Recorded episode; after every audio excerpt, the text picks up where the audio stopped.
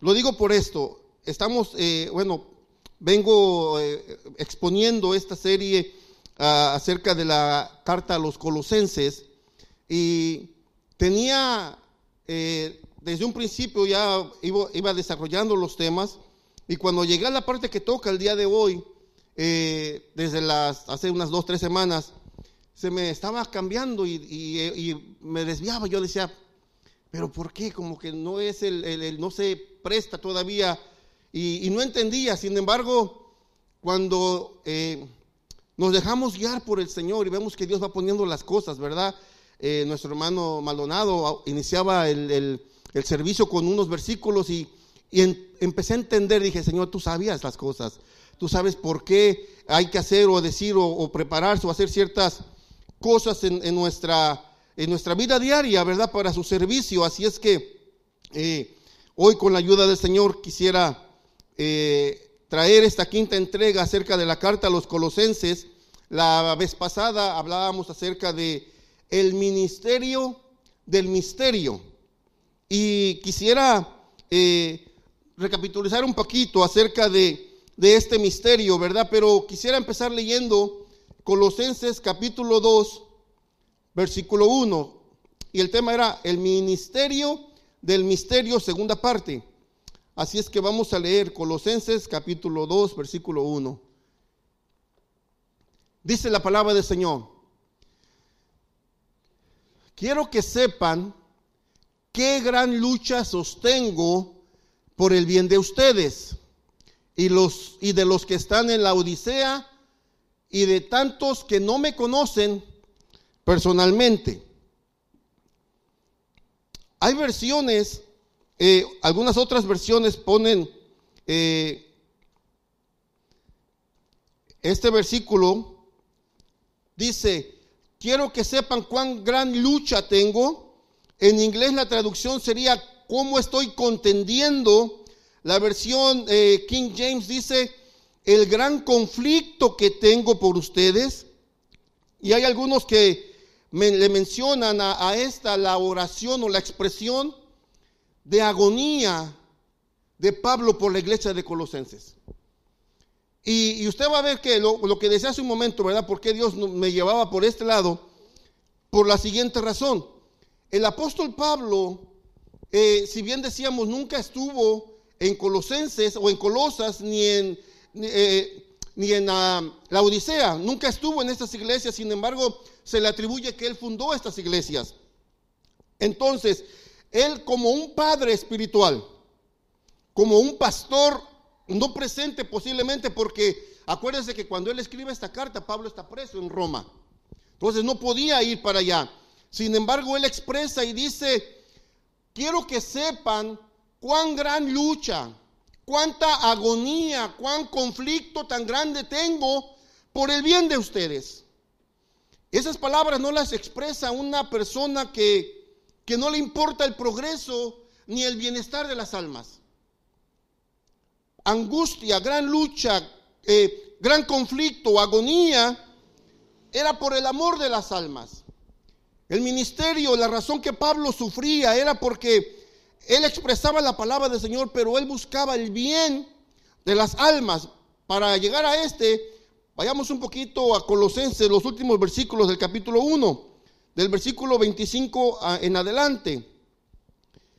Pablo sufría contienda y sufría agonía por el, el ministerio de proclamar algo que había estado oculto todo el tiempo anterior, hasta que llegó Jesucristo. Colosenses 1:25 dice, de esta manera, de esta, está hablando de la iglesia, de esta llegué a ser servidor, Cristo en la iglesia, y dice, según el plan de Dios o el plan que Dios me encomendó para ustedes, Él estaba hablando que Él vino a ser de la iglesia, porque estaba hablando de la relación de Cristo con la iglesia, y dice, de esto me vine yo a ser servidor, según el plan que Dios me encomendó para ustedes, el dar cumplimiento a la palabra de Dios, anunciando que el misterio. El viernes, perdón, el sábado pasado, agradezco a nuestro hermano Jonathan y a los jóvenes que nos aceptaron en ese grupo de jóvenes, ¿verdad? Yo a lo mejor ya no me, ya no me camuflajeo entre los jóvenes, ya no paso tan desapercibido, pero mi esposa sí. Lo he, lo he comentado, hemos ido algunas veces, perdón, pero hemos ido al cine a veces, pastor. Y me la han cobrado por niña. En serio, está allá con mis hijos y, oh, tres niños y, pues, si eso me quieres cobrar, cóbrame, ¿verdad? Pero pasa por niña. Fuimos a una iglesia y el pastor me decía, es su hija. Le dije, no. Alguien tocó una vez a la puerta de la casa, eh, de esos que van eh, haciendo propagandas y eso, ¿verdad? Y le dicen, ¿está tu mamá? Y dice, no. ¿Dónde está? En México. y dice, no, yo soy la mamá de ellos. Y se le quedaba viendo a la muchacha. ¿Será que sí es cierto? Eres la mamá. Pero ella sí se pasa como por joven, ¿verdad? Pero fuimos. Y, quiero decir, para mí fue una experiencia maravillosa el lugar. El Museo de la Creación, eh, le comentaba un poquito a nuestro hermano Pancho, eh, es tanto, es mucho material, aunque muchos eh, de los que vimos que entran nada más llegan al día sexto y, la era del hielo y se salen. Y nosotros nos seguimos por donde están las partes del cuerpo humano y la era la edad de, la edad media, la era de la, de la del renacimiento y cada una de estas, pero me llamaba la atención cuando vamos pasando por donde están las partes del cuerpo humano, el oído, la vista, eh, eh, las partes que componen los órganos que tenemos internos. Eh, le dan unos audífonos y va escuchando la, narración, ¿verdad? La enseñanza. Pero empezaba diciendo, la Biblia dice que Dios creó y empezaba, y, yo me llamaba la atención que cada que ponía un código y empezaba el aparatito, no faltaba, a los pocos segundos empezaba a decir, la Biblia dice. ¿Por qué le digo esto? Porque hubo un momento en que nos fuimos a donde está el tabernáculo, tenían el tabernáculo allí. Y, cuando, cuando yo entré, yo, le empecé, de, la emoción, le empecé a hablar a mi hijo, le digo, es que mira, el poder verlo, uno lo estudia, pero ver ahí cómo lo, cómo lo distribuyen y cómo era que cada parte, cada argolla, cada pedazo de madera, eh, cada adorno, cada lienzo, cada trapo, cada situación que usted ve, cada artículo, cada eh, adorno y partes que componían el tabernáculo, todo nos hablaba de Jesucristo, pero el pueblo de Israel lo tenía, lo armaba, lo desarmaba, lo movía, lo instalaba otra vez, pero no podían ver, porque era sombra y figura, dice la Biblia, de lo porvenir. Ahora nosotros no tenemos sombra ni figura, tenemos la esencia, tenemos la sustancia que produce esa sombra y no solamente tenemos quién produce esa sombra. Porque Cristo es la esencia, pero también es el sol de justicia. Él es nuestra luz, es nuestro alimento, es nuestro sustento. Pero el pueblo de Israel no lo podía ver. Era un misterio oculto. Y cuando se le revela al apóstol Pablo, él empieza a proclamar como, como aquellos que en los, pueblos de antes, ¿verdad? bueno, las costumbres de antes, ponían unas bocinas hasta arriba y ponían el tocadisco, ponían la, música para todo el pueblo. Decíamos, una vez nos reíamos con mi, con mi esposa, porque en el pueblo de mi mamá, no sé si todavía se acostumbre, pero eh, se acostumbraba, ¿verdad? Usted tenía un negocio, hacía pan o, vendía ciertas cosas, y cuando ya estaba el pan listo, mandaba a un niño ve allá con fulano y anúnciales que ya tenemos pan. Y ya la persona, ¿verdad? Vivía tres casas de mi, de mi abuelito. Y ahí, tres, cuatro casas, así en el cerro, y, gritaba, a todas las personas que quieran comprar pan caliente. Y ya decía en la casa de la persona, ahí hay pan caliente.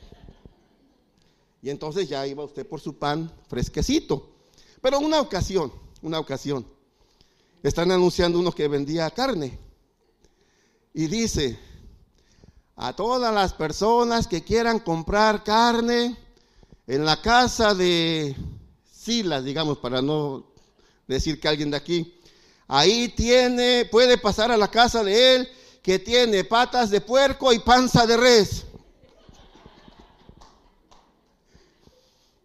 No lo pensó, pero lo soltó. Y bueno, vamos a ver si Tieveras tiene patas de puerco, ¿verdad? Pero de esta manera, era yo, yo me imagino a Pablo, ¿verdad? Cuando él le, revela en el misterio, cuando él empieza a leer y dice, espérame, Pero este me habla de Jesucristo. El cordero me habla de Jesús. La sangre me habla del perdón. El holocausto de la ofrenda. Espérate, esto me habla. Y empieza a ver y sus ojos se le empiezan a revelar qué es lo que hace. Es como subirse a la azotea y empezar a proclamar el misterio que estaba en el pasado. Ahora lo tenemos real, es Jesucristo. La salvación ya no es solamente para unos, estamos incluidos en la salvación. Pablo decía, este es el misterio que ha mantenido oculto por siglos y generaciones, pero ahora se ha manifestado a sus santos. Ahora diga, se ha manifestado para mí. No santo porque requiera adoración. Se ha hablado, ¿verdad? Santo es apartado, apartado del mundo para Cristo, para su servicio. A estos, es decir, a nosotros, Dios se propuso dar a conocer cuál es la gloriosa riqueza de este misterio entre las naciones, que es Cristo en ustedes, la esperanza de gloria. Ya no tenemos eh, que pagar algún precio por nuestras acciones. Cristo ya pagó ese precio. ¿No es maravilloso? Yo no sé si a usted le ha pasado está en un restaurante, está comiendo, y cuando va a pagar le dicen, no debes nada, alguien ya cubrió tu, comida. O cuando va con alguien y usted va, va a pagar y le dice, no, yo pago. ¿Verdad que se siente bonito que alguien pague lo que usted consumió? Eso es una comida, un café, no sé, una ropa. Pero ahora imagínese la salvación. La salvación que estábamos destinados para morir. Porque dice, está escrito para el hombre que muera una sola vez y después vendrá el juicio. Pero la palabra dice que nosotros hemos pasado de muerte a vida eterna. No era cualquier cosa, no era como, oh, gracias Señor. No, gracias por tu salvación y ahí nos vemos. No. El apóstol Pablo tenía esta, eh, no solo emoción, sino esta alegría, este gozo, por no quedarse solamente él con esa alegría y con ese gozo, sino publicarlo. De ahí que él padecía agonía por la iglesia de Colosas. El apóstol fue llamado para poder expresar, era, él era el, el, medio por el cual tenía que llegar a los gentiles. Versículo 28 y 29, por favor. De este mismo Colosenses 1. A este Cristo proclamamos, ¿qué dice? aconsejando y enseñando con toda sabiduría a todos los seres humanos. Acuérdense que la, el tema general que le pusimos era la soberanía de Cristo.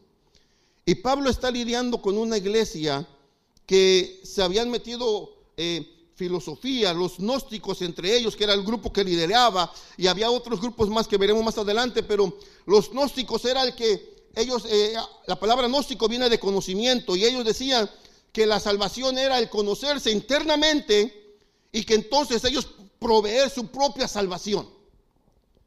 La Biblia dice que no podemos ni crear un solo cabello por nosotros. Por más que nos esforcemos, no podemos añadir eh, un, no una pulgada ni un centímetro, una cosita de nada a nuestra estatura. No podemos. Por más que nos esforcemos. Hay veces que decimos, ¿verdad? Pon al niño que juegue a básquetbol para que crezca. Jugara o no jugara, Dios ya destinó cuán alto o cuán bajito va a ser esa persona. Por más que se esfuerce, no va a ser más güero. Podemos requemarnos, pero al ratito regresamos a nuestro color normal. ¿Verdad?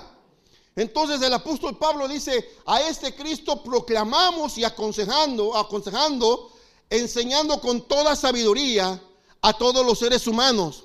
Porque acuérdense que los gnósticos decían que, la, que el conocimiento y el camino de la salvación era para unos cuantos.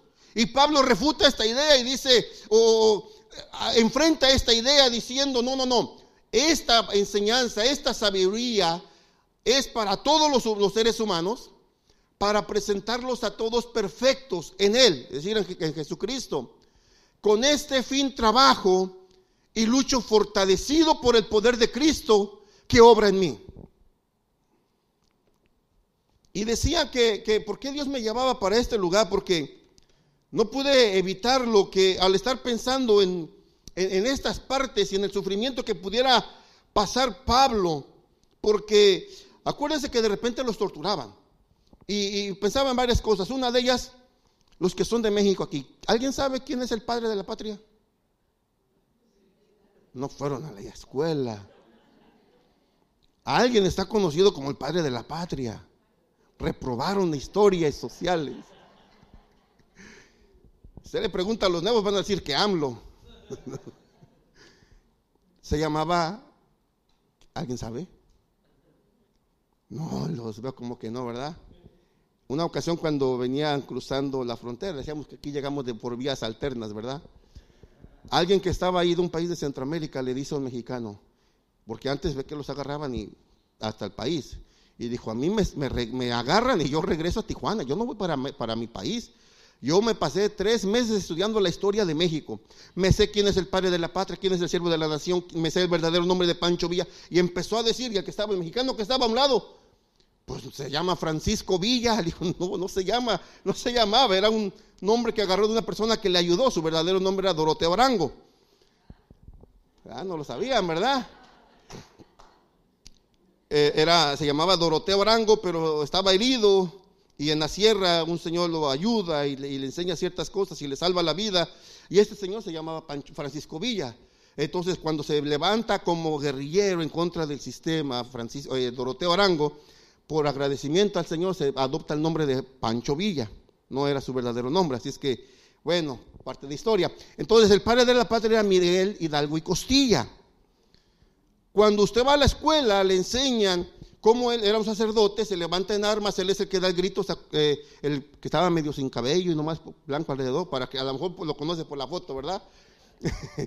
este, dejó de crecer cabello aquí, pero tenía los lados, era, y se levanta él, teniendo el plan para, levantarse ya en contra del, del, gobierno español, y alguien sabe que ya habían, ya habían descubierto su conspiración, y él adelanta la situación, entonces en la madrugada se levanta el grito llamado grito de dolores. Pasan los años de, lucha, de, independencia en México, y hay un libro que se llama La historia negra de México, porque en este libro narran, eh, expresan que al final de sus días eh, eh, el, cura Hidalgo renegó del, movimiento, es decir, que se retractó de, su, de lo que él había hecho, de todo el movimiento de independencia, Dice este libro que él renegó y dijo, me arrepiento de lo que hice, pero el movimiento ya estaba en marcha y él murió. Ahora, algunos se levantaban y decían, ¿cómo es posible que murió como un cobarde? Yo le decía a alguien, ¿te has puesto a pensar cómo lo estuvieron torturando para que llegara a ese punto de negar? Claro, algunos dirán, algunos resisten, sí, pero por cuántos meses o cuántos días o cuánto tiempo constantemente lo estuvieron torturando para que llegara y saber si fue cierto o no. Bueno, el apóstol Pablo estaba en la cárcel. No podía salir. Había un soldado junto con él. Donde quiera que iba él, ahí estaba el soldado. Y Pablo escucha que hay problemas, hay una situación, que hay eh, personas infiltrándose y metiéndose en la iglesia de Colosas, en la Odisea y en, y en los Filipos. Y él quiere, él quisiera ir. Ve que le van a hacer un daño a la iglesia, a las almas y no puede ir. Por eso tiene una lucha. Porque su, intención era de enseñar, de aconsejar. Pero a medida que estoy pensando en ello, tratando de imaginarme o poder pensar un poco cómo estaba Pablo, me viene a mi mente y me dice, ahí tienes a alguien en la iglesia que ha padecido constantemente tanto ataques, traiciones, dolores en su cuerpo que se expresan de repente en la cara, pero no en su ánimo. Porque decía la pastora, ¿verdad? Perdón, pero decía, ¿verdad? Produce un dolor la situación por la que está pasando. De repente el cuerpo lo expresa, pero su espíritu expresa otra cosa. Su voluntad expresa otra cosa, porque si no, no estuviera en la iglesia. Como quiera que sea, aunque sea despacito, pero voy a la casa del Señor a adorarle. Y nos ha mostrado no solamente con palabras, hey, díganle, háganle de esta manera, váyanse por allá. No, no, no. Ha ido con palabras como aquel niño que le dijo, te voy siguiendo, ¿verdad? Porque el papá le decía al hijo, ¿verdad? Hey, fíjate por dónde caminas. Y el niño le dice, no, fíjate tú porque yo voy siguiendo tus pasos. Y así como ese padre, tenemos un pastor aquí, un padre espiritual que va caminando y nos va diciendo por dónde caminar.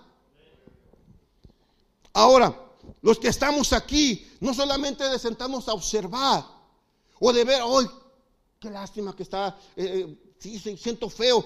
No, la situación es para poder nosotros aprender y tomar conciencia y decir, bueno, tenemos un ejemplo, no pudimos ver a Pablo, no pudimos ver a Pedro cómo sufrió, pero Dios nos ha puesto a alguien.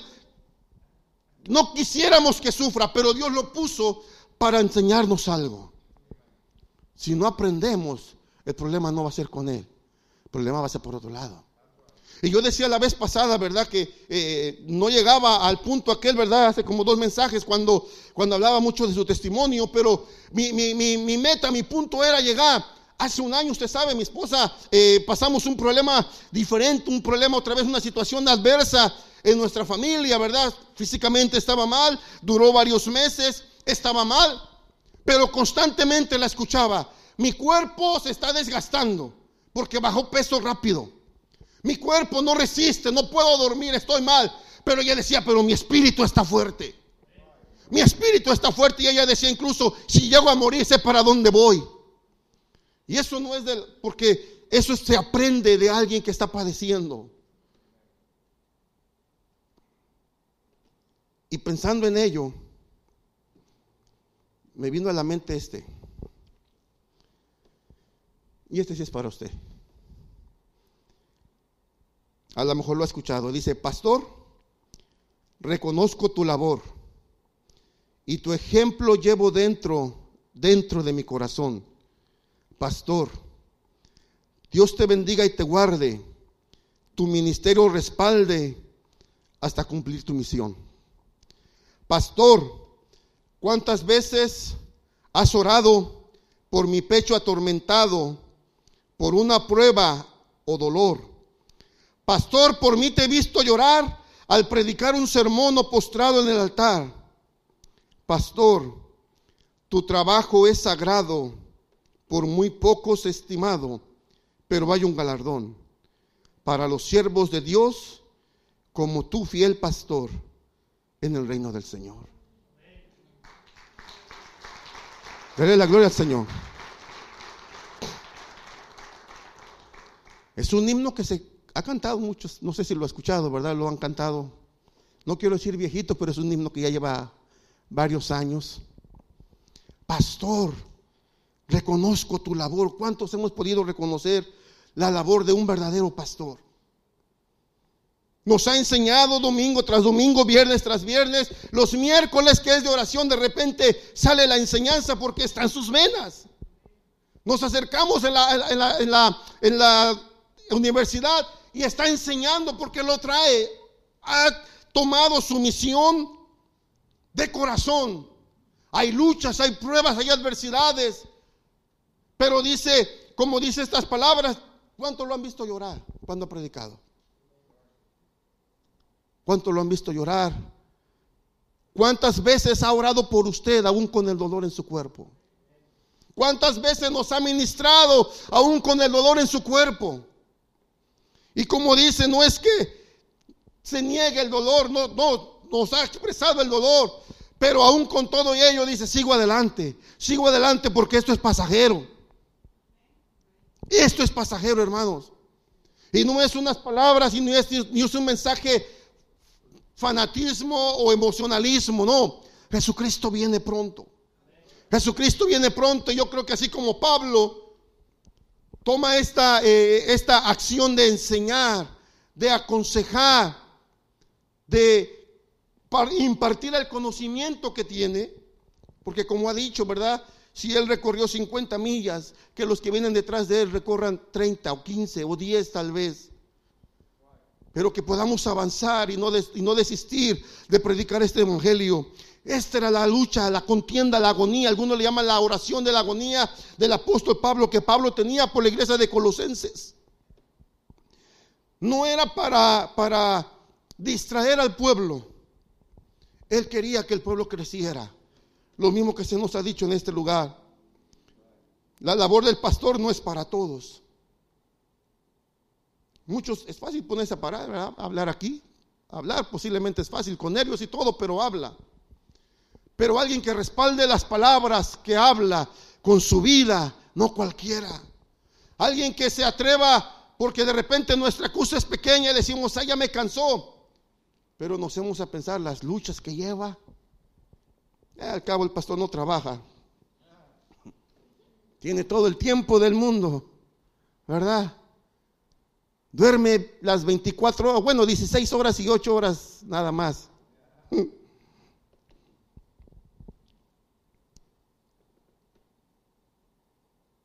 Con esta acción Pablo expresaba su sentimiento y su carga por la iglesia de Colosenses. Vamos al capítulo 2, por favor. Le voy a dar una vista en general y después vamos a ir tal vez poco a poco. En el capítulo 2 los primeros 15 versículos nos enseña que Cristo es la respuesta para la filosofía. Capítulo 2, del 1 al 15, nos enseña que Cristo es la respuesta para la filosofía. Del versículo 16 al 23 nos enseña que Cristo es la respuesta para los ritos. Lo vamos a ir viendo poquito, nomás es una en general. La filosofía es para la cabeza. Se enfoca en la mente. Hay un peligro de evaporarse. Los ritos se enfocan en el corazón. Por eso atacan al corazón. Y el peligro aquí es de congelarse. ¿Cuál es lo que siempre, la, digamos, no el mensaje central, el mensaje central de Jesucristo, pero después de Jesucristo, ¿qué es lo que siempre se ha predicado aquí en la iglesia? Que haya un qué? Un balance, ¿verdad? Bien. ¿Qué dice, por favor, Juan 4.10?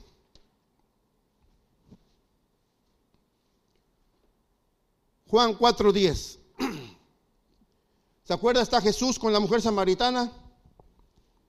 Y le dice Jesús a la mujer samaritana, dame agua, dame de beber, ¿verdad? Entonces le dice, si supieras lo que Dios puede dar, Jesús hablando a la mujer samaritana, y conocieras al que te está pidiendo agua, Jesús está hablando y le dice, tú le habrías pedido a él y él te habría dado agua que da vida. Vayamos al 11 también, por favor, tantito, para decirle algo. Señor, ni siquiera tienes con qué sacar agua y el pozo es muy hondo. ¿De dónde pues vas a sacar esa agua que da vida?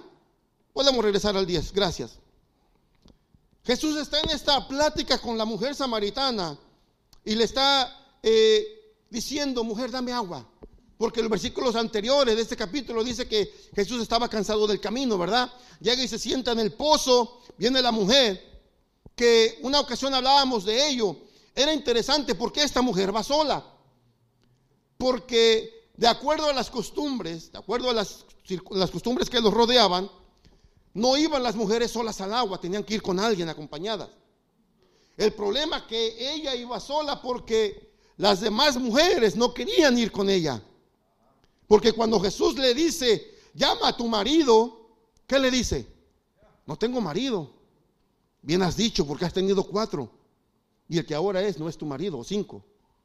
¿Verdad? ¿Cómo se le decía a nuestros pueblos o cómo catalogaban a los, no lo diga, pero a una mujer que tenía más de un hombre, no, ya pasó por varios. ¿Verdad? Deje el calificativo, el desprecio de la sociedad. Porque nuestra sociedad era bien y tal vez era como de orgullo. Oh, ese tiene muchas mujeres, ha tenido muchas mujeres. Y entre los hombres era como el héroe, oh, que bueno, mira. Pero no fuera una mujer porque a la mujer se le condenaba. Se le daba la espalda, se le criticaba, se le apartaba del grupo. En ese grupo estaba la mujer samaritana. Las mujeres no iban con ella al agua porque no querían estar con alguien que era una mala influencia. No nos dice por qué razón la mujer no había tenido ya cuatro maridos. No nos dice por qué ella no había eh, estado con ellos, posiblemente la, la, golpeaba, no, no nos dice nada. Pero ella no había estado, Jesús no la rechaza. Ahora, cuando van las mujeres al agua, no es como en nuestros lugares, ¿verdad? Tal vez sus abuelitos tenían pozo de agua o antes de ello había pozo eh, del pueblo. Y había ahí un, balde con agua, perdón, un balde y, una polea y ya estaba ahí la, soga, ¿verdad? Para bajarla. No, en aquel tiempo la mujer que iba llevaba su, su, traste y su riata o su, su, o su lazo para tirarla al pozo y sacar cada una de ellas. Llevaba su cántaro para el agua, pero llevaba algo con que sacar el agua también. Y esto me dejó pensando, aunque muchos no quieran ir con nosotros, nosotros podemos acercarnos al agua o al pozo para tomar agua de la vida. El que está a un lado no quiere ir, oye, no quieres el agua de vida, yo sí voy a ir. No quieres ir conmigo, yo voy solito. Te avergüenzas de mí, Él no se avergüenza de mí. Yo voy a avanzar porque yo quiero tomar el agua de la vida. Bendito es el nombre del Señor. Bueno, Jesucristo está diciendo, yo soy el agua de la vida. No está diciendo yo soy el vapor, el agua, si fue otra vez a la escuela o no fue, ¿verdad? Yo, yo fui, pero a veces no entraba. Pero nos enseñan que el agua tiene tres estados. Líquido, sólido, gaseoso. Ah, sí fueron. Ahora, ¿qué es, qué es esto? ¿Con qué sacia su sed? usted? ¿Se llena la boca de hielo o se llena la boca de vapor? Con el agua. Sigue siendo agua, ¿verdad? Pero el agua es la que nos refresca. Hace calor, se echa poquita agua o pasa por esos lugares donde están los ventiladores con agua y le llega la brisa y dice, ay, qué rico el calor, ¿verdad? Pero para saciar nuestra sed, realmente tomamos agua. Entonces, ¿qué es lo que estaba hablando a Pablo o tratando de enseñarle a la iglesia? Cuando decimos que los primeros versículos 15 hablan acerca de la filosofía y no que la filosofía sea mala. La filosofía viene de dos palabras, que es filos y sofía. Filos, amor, sofía, sabiduría. La filosofía es amor por la filosofía. Entonces, el problema es que cuando Dentro de nuestras iglesias, de nuestros púlpitos, se predica mucha filosofía, filosofía y filosofía. Nos estamos enfocando en el, en el vapor, se evapora, porque se vuelve una emoción. Hay brincos, hay saltos, corremos.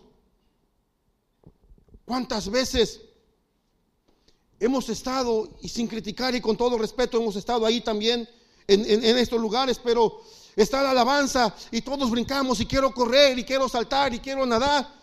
Y se acaba la alabanza y los primeros que desaparecen de servicio son los músicos.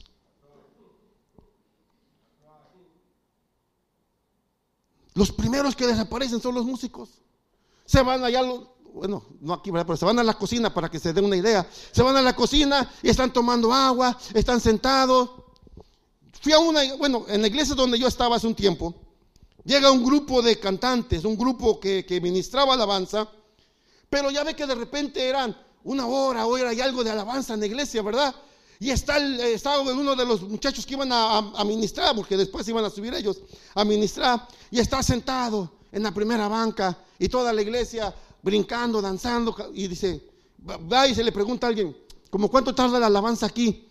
No, pues yo creo que otra media hora. Luego regreso, se fue a su casa y regresó después para ministrar. Y ya cuando se levanta, levanten las manos, ya se cansaron. Pues si él estaba descansando.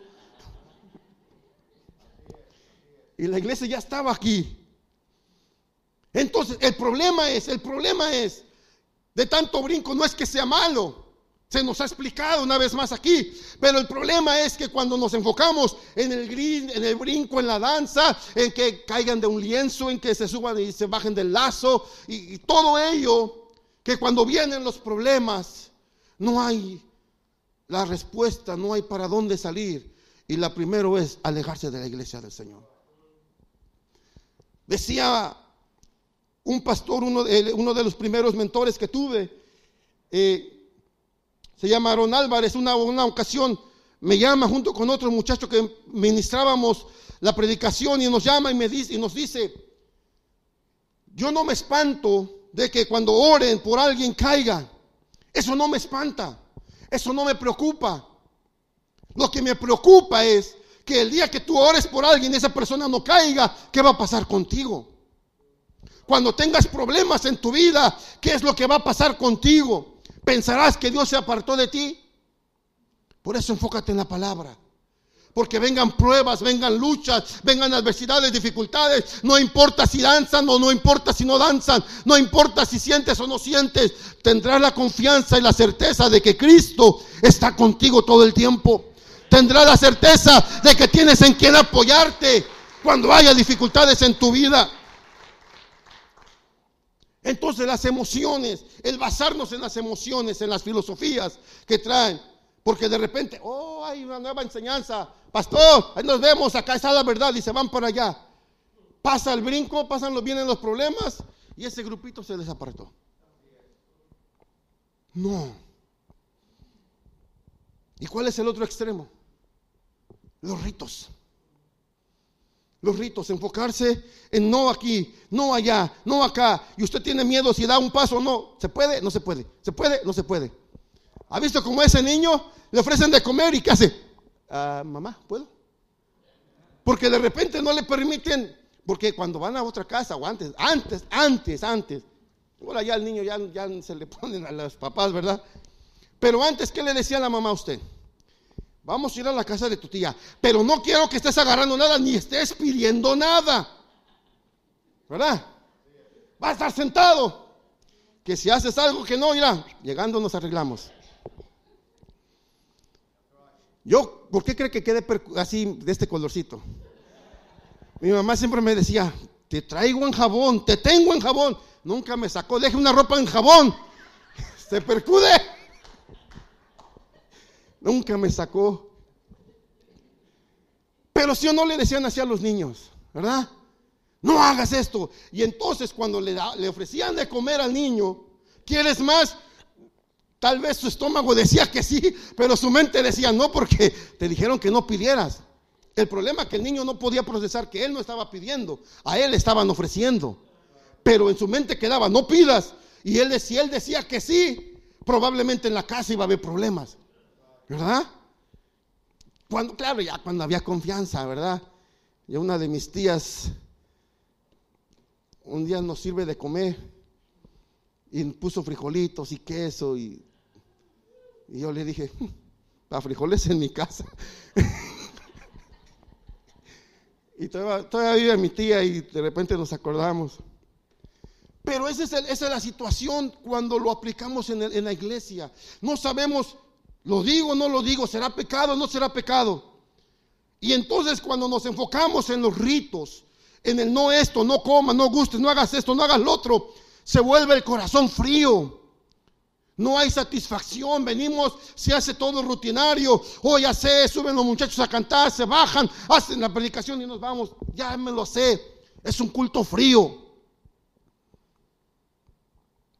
Y venimos a la iglesia, decimos, ¿Para qué voy a la iglesia si no siento la presencia de Dios? Pero ¿sabe qué? Aquí no venimos porque sentamos la presencia de Dios.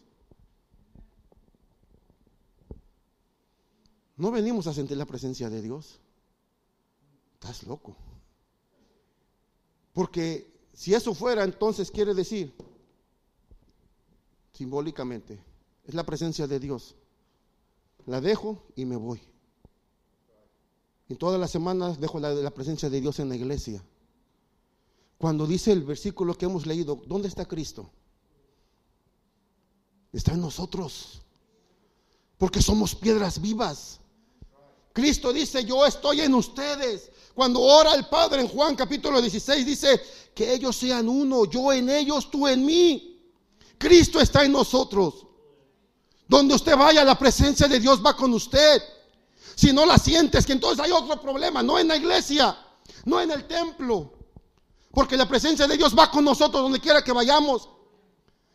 Fuimos al, Museo de la Creación y nos enseñan el arca del pacto. Ahí estaba la presencia de Dios. Porque decíamos que era sombra y figura, ¿verdad? Pero ahora cuando Jesucristo muere, ¿qué pasó? Se rasga el velo de arriba hacia abajo, ¿verdad? Y ahora la presencia ya no habita en un arca, en un cofre, ya no habita ahí. La presencia de Dios está en su corazón, está con usted, en usted y por usted. Bendito es el nombre del Señor. Entonces cuando salimos, no dejamos la presencia de Dios, Dios va con nosotros. Pero si venimos aquí y no sentimos su presencia, quiere decir que la dejamos por otro lado. Porque ¿cómo es posible el que está a un lado de usted está llorando y está sintiendo su presencia? Y usted dice, bueno, ¿y este qué le pasa? Yo no siento la presencia, búscala entonces dentro de ti porque ahí está la presencia de Dios. Dios está contigo. Él es el agua viva. No es un rito, no es una emoción. Que hay leyes que hay que cumplir, sí. Que sentimos alegría, sí. Pero la esencia de la vida, nuestra vida, es Jesucristo dentro de nosotros. Bendito es su nombre. Ahora decíamos que el problema no es que nos enfoquemos en la filosofía o busquemos filosofía, porque es amor a la sabiduría. El problema es cómo la buscamos. Veamos Proverbios capítulo 1, los primeros versículos, del 1 al 7. Alguien se lo sabe porque de los primeros versículos que le enseñan a un niño. Proverbios capítulo 1 del 1 al 7, por favor.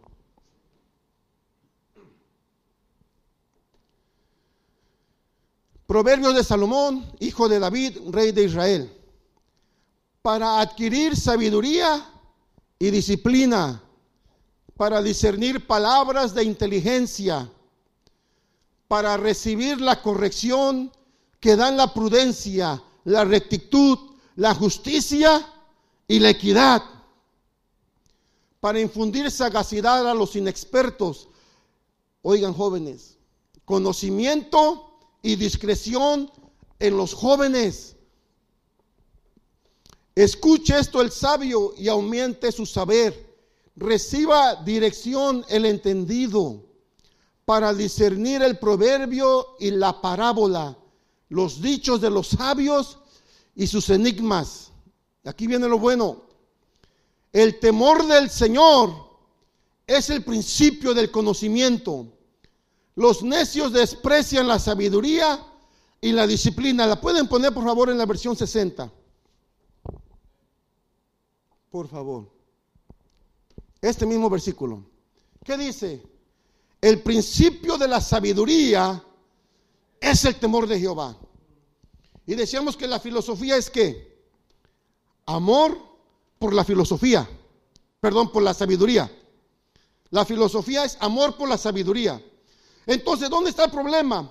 El problema es que los grandes personas que de repente se meten en frascar, porque los filósofos o los, que estudian esta situación son aquellos que eh, están buscando las grandes, mire, en esencia un filósofo es esto, se dedica a dudar sobre el mundo que nos rodea y a buscar las, las respuestas a las preguntas sobre el sentido de la vida. En la antigüedad, hace muchos años, las preguntas fundamentales eran, ¿por qué estamos vivos? ¿Cuánto, cómo se mide el tiempo? ¿Qué son las cosas? ¿Hay vida después de la muerte? ¿Qué cosa es la realidad? Y cosas de estas parecidas. Entonces, el problema no es que busquemos respuesta, don, ¿cómo es Dios? Y empecemos a, estudiar y a escudriñar cosas para nosotros poder encontrarle el camino y el rumbo. El problema es cómo empezamos a buscar. Porque dice, el principio de la sabiduría es el temor de Jehová. Si empezamos a buscar respuestas y no incluimos a Dios, por cierto, el final va a ser muerte, va a ser mal. No va a ser un camino duradero. Pero cuando buscamos las respuestas y empezamos a buscar sabiduría, empezando por este principio, el temor de Jehová. Porque dice entonces que los insensatos, los, los, que no piensan, los, dice, desprecian sabiduría y desprecian la enseñanza. Los insensatos. Yo quería, si no mal recuerdo la versión, Nueva traducción viviente.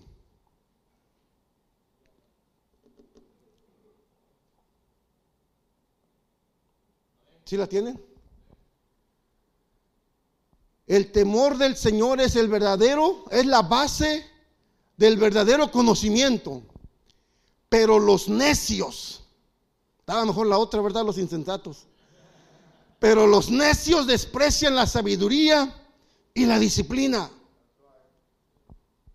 Entonces, cuando nosotros nos dedicamos, o el hombre en general, cuando digo nosotros me refiero a la humanidad, empezamos a, o tratamos de encontrar respuestas y tratamos de encontrar conocimiento, pero lo hacemos lejos de la palabra del Señor, lejos del Señor, apartados de esa verdad.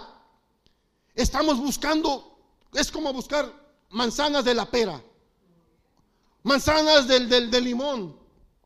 Estamos buscando, se parecerá, pero no es lo mismo. De esos peligros el apóstol Pablo estaba tratando de evitar a la iglesia de Colosas. Ahora nuestro día póngase a pensar, cuántas y cuántas ideologías no se han formado y dicen aquella iglesia es la verdadera y acá es la verdadera, porque allá no predican sobre el pecado. Y hay peligros, hay peligros, hay cinco peligros al menos que Pablo, menciona aquí. Se los menciono y después los, los leeremos, pero dice uno, el primer peligro son las palabras persuasivas. Segundo peligro es la filosofía. Tercer peligro es el legalismo. Cuarto, el misticismo y el quinto, el ascetismo. Palabras persuasivas.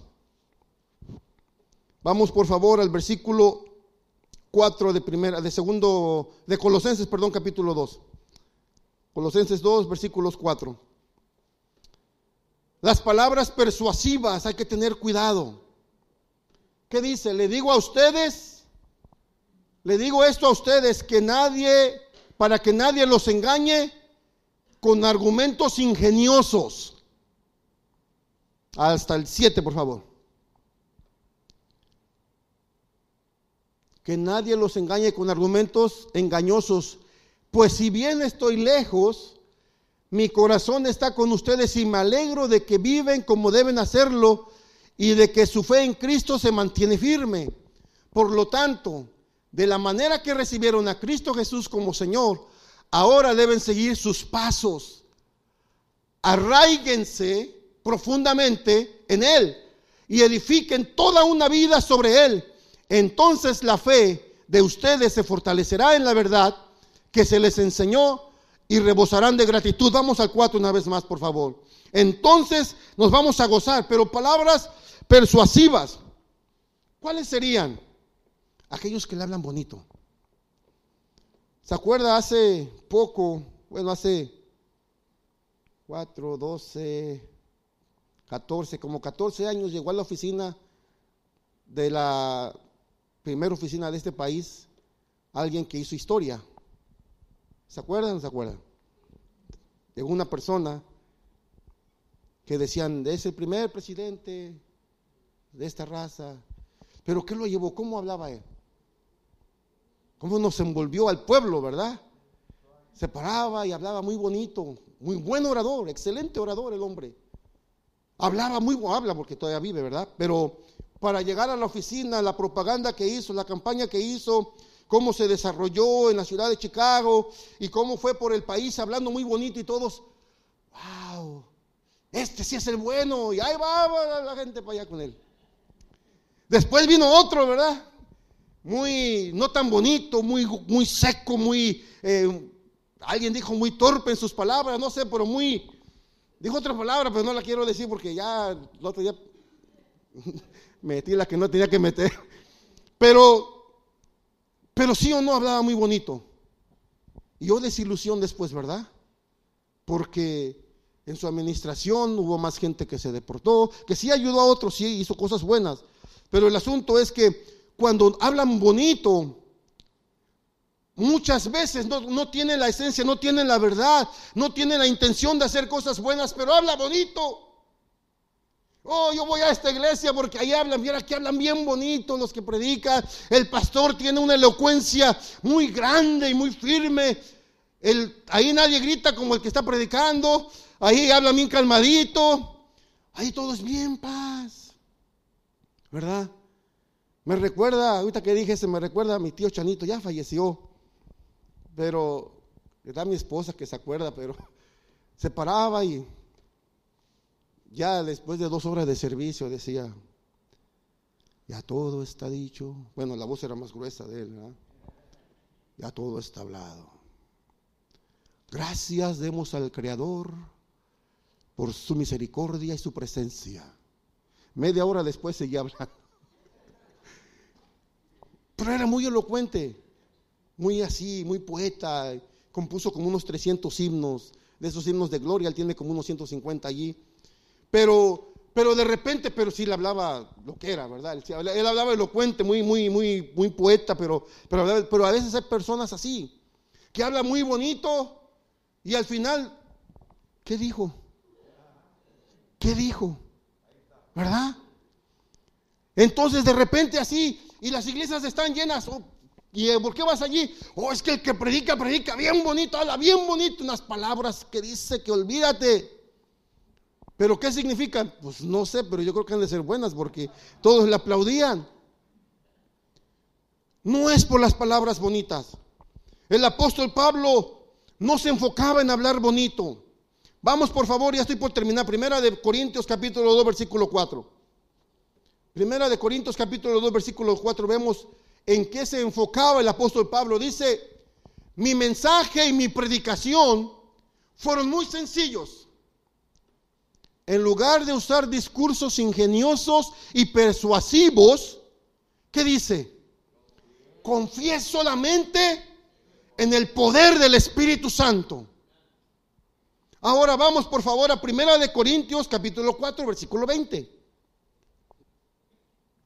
Pues el reino de Dios no consiste en las muchas palabras, sino en vivir por el poder de Dios. Y no es que esté quitando de a un lado el, hablar porque él estuvo predicando, ¿verdad? porque de alguna manera llama la atención cuando llega a Corinto, ya llega ya con los, con los griegos y les dice, al Dios que ustedes no conocen, de ese les vengo a hablar. Es decir, estaba, eran, no eran palabras persuasivas o muy bonitas, pero eran palabras firmes, con autoridad. Pero como dice ahí, no solamente con palabras bonitas, sino con demostración de poder. No es solamente un lado ni el otro, es los dos para demostrar una verdad, para mostrar el Evangelio o el misterio que estaba oculto. Y por último, dos de Corintios 6, 7, por favor. Con fidelidad predicamos la verdad. ¿Qué dice? El poder de Dios actúa en nosotros. Usamos las armas de la justicia con la mano derecha para atacar y con la izquierda para defender. No es el hablar bonito, que podemos mejorar ciertas palabras, ¿verdad? Porque ya no usamos las que usábamos antes. Se limpia nuestro lenguaje. Pero enfocarnos en el poder del Espíritu Santo, porque como decía Ana Pablo, ¿verdad? La, lucha, la, la mucha letra mata. Pero el Espíritu que vivifica, da vida. El misterio de Dios es Cristo. En Cristo se encuentra el verdadero tesoro, la sabiduría y el conocimiento. No podemos conformarnos con menos, hermano. No podemos conformarnos con menos. Y estos días que estamos viviendo, decía hace un momento, no son, no es emocionalismo, sino es una realidad. Hace dos miércoles me parece que decía algo en la, oración, le decía, porque le decía yo a los hermanos, de repente hay gente que dice, ay, todavía faltan varias profecías por cumplirse, Cristo va a tardar todavía porque no sean, faltan por cumplirse. Pero el viernes de, Semana Santa, el viernes antes de, de resurrección, la pastora nos enseñó y nos predicó cuántas profecías se cumplieron en Cristo en 24 horas. ¿Alguien se acuerda de los que vinieron? 29. 29. Es decir, que si Dios quiere eh, los últimos segundos que faltan en el reloj, los quiere apurar, si en 24 horas se cumplieron 29 profecías en Cristo, las que faltan, ¿quién no se podrán cumplir en 24 horas o en menos? Cristo está a las puertas. La opción y la, y la, y la, la meta del enemigo es tratar de desviarlo a usted, entretenerlo, distraerlo a usted de la edad que sea, desde los tres años, tres meses, hasta los 99 o 100 años. El distraernos, el tenernos entretenidos con otras cosas y no enfocarnos en Jesucristo. No podemos conformarnos con menos. Cristo es el misterio revelado. Las preguntas de cómo es Dios. Si usted se pregunta cómo es Dios, vengamos y examinemos a Cristo, escudriñemos la escritura. Escudriñemos la escritura y ella nos, nos dará razón de cómo es Dios en su carácter y en sus acciones. Queremos conocer o queremos, perdón, un conocimiento íntimo con Dios. Miremos a Cristo. Le dijeron a Jesús, Felipe, muéstranos al Padre, con eso nos basta. Tanto tiempo que he estado con ustedes. El que me ha visto a mí, ha visto al Padre.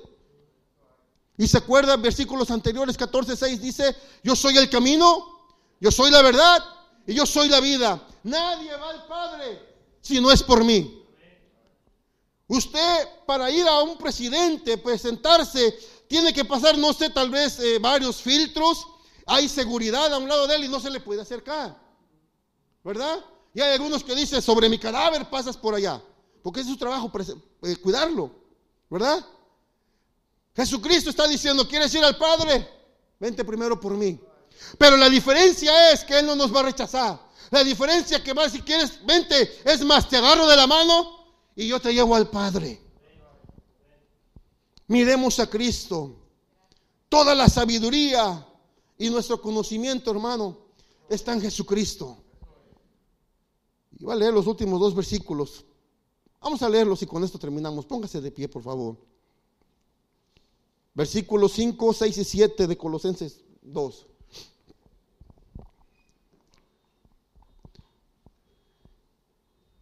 Pues bien, si estoy lejos, mi corazón está con ustedes y me alegro de que viven como deben hacerlo y, de la, que su fe en Cristo se mantiene firme.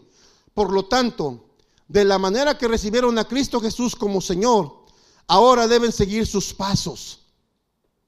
El 7, por favor. Arraíguense profundamente en Él y edifiquen toda la vida sobre Él. Entonces la fe de ustedes se fortalecerá en la verdad que se les enseñó y rebosarán de gratitud. Somos llamados, hermanos, para mantenernos firmes en el Señor. Somos llamados para impartir este conocimiento que se nos ha dado. Porque donde quiera que vayamos, llevamos la presencia del Señor. Domingo tras domingo se nos enseña por el pastor, los viernes, los miércoles. Usted se acerca un momento a platicar con él, le está enseñando el conocimiento la experiencia y le está enseñando el camino. Su lucha constante no solamente es poder eh, eh, estudiar para enseñar, es luchar con su cuerpo y hay cosas eh, externas que están tratando de impedir que se desvíe su atención y atiende los problemas físicos que tiene, pero no olvida su responsabilidad o su llamado, su amor, su pasión por prepararse para enseñarle a usted y para enseñarme a mí. Le invité que se pusiera de pie porque hace rato sentí del Señor orar por el pastor. ¿Cuántos quieren orar por él? Así como el apóstol Pablo sufría agonía por la iglesia de Colosas y Filipenses. Iba a leer otras partes de Filipenses tal vez en otra ocasión.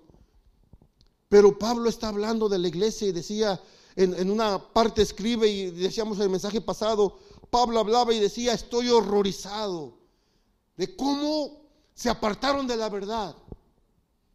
Y de repente uno ve personas que se apartan de la verdad. Cuando en estos últimos tiempos tenemos que agarrarnos más de Jesucristo, acercarnos más de Jesucristo, escuchar el consejo de la palabra para seguir avanzando más. Porque a medida que amanece, ¿qué pasa? Se pone más oscuro, ¿verdad? Más oscuro inclusive que a las 12 de la noche. La batalla se hace dura, porque ya hemos luchado, algunos 30, otros 40, otros 15 años, otros 50 o más. Ya no es la misma fuerza de hace años atrás.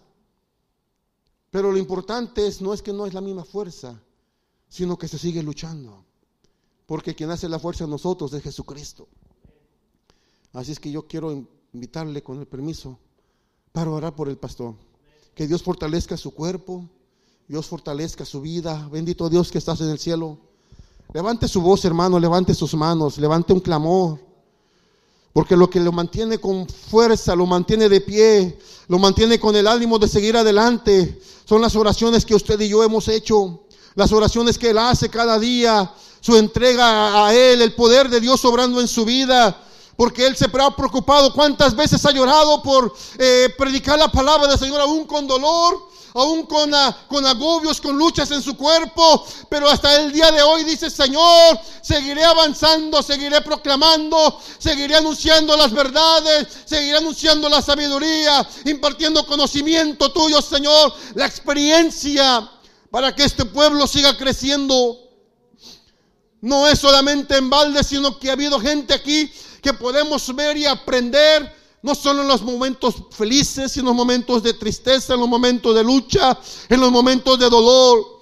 Pedimos, Señor, que fortalezca su vida, su cuerpo, desde la cabeza hasta los pies.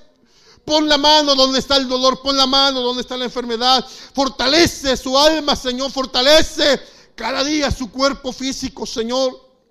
Sabemos que lo tienes de la mano día y noche aún en las tribulaciones, en las angustias, en el dolor. Que con una copa, Señor, recoge sus lágrimas. Tú eres su fuerza, tú eres su escudo, tú eres su bandera, tú eres quien le fortalece. Bendice a la pastora en el nombre de Jesús. Fortalece sus vidas, Señor, sus cuerpos, guárdalos. Bendito Dios, como padres nos enseña, nos enseña las verdades, nos enseña en el camino. Sé tú en sus vidas. Fortalece a la familia, Señor, a las hijas, los hijos, los nietos, el bisnieto que viene en camino, el nieto que viene en camino. Guarda, Señor, toda barrera, todo obstáculo, apártala, Señor, que todo vaya por buen camino. Porque eso también produce alegría, gozo, felicidad, bendición para la familia, Señor.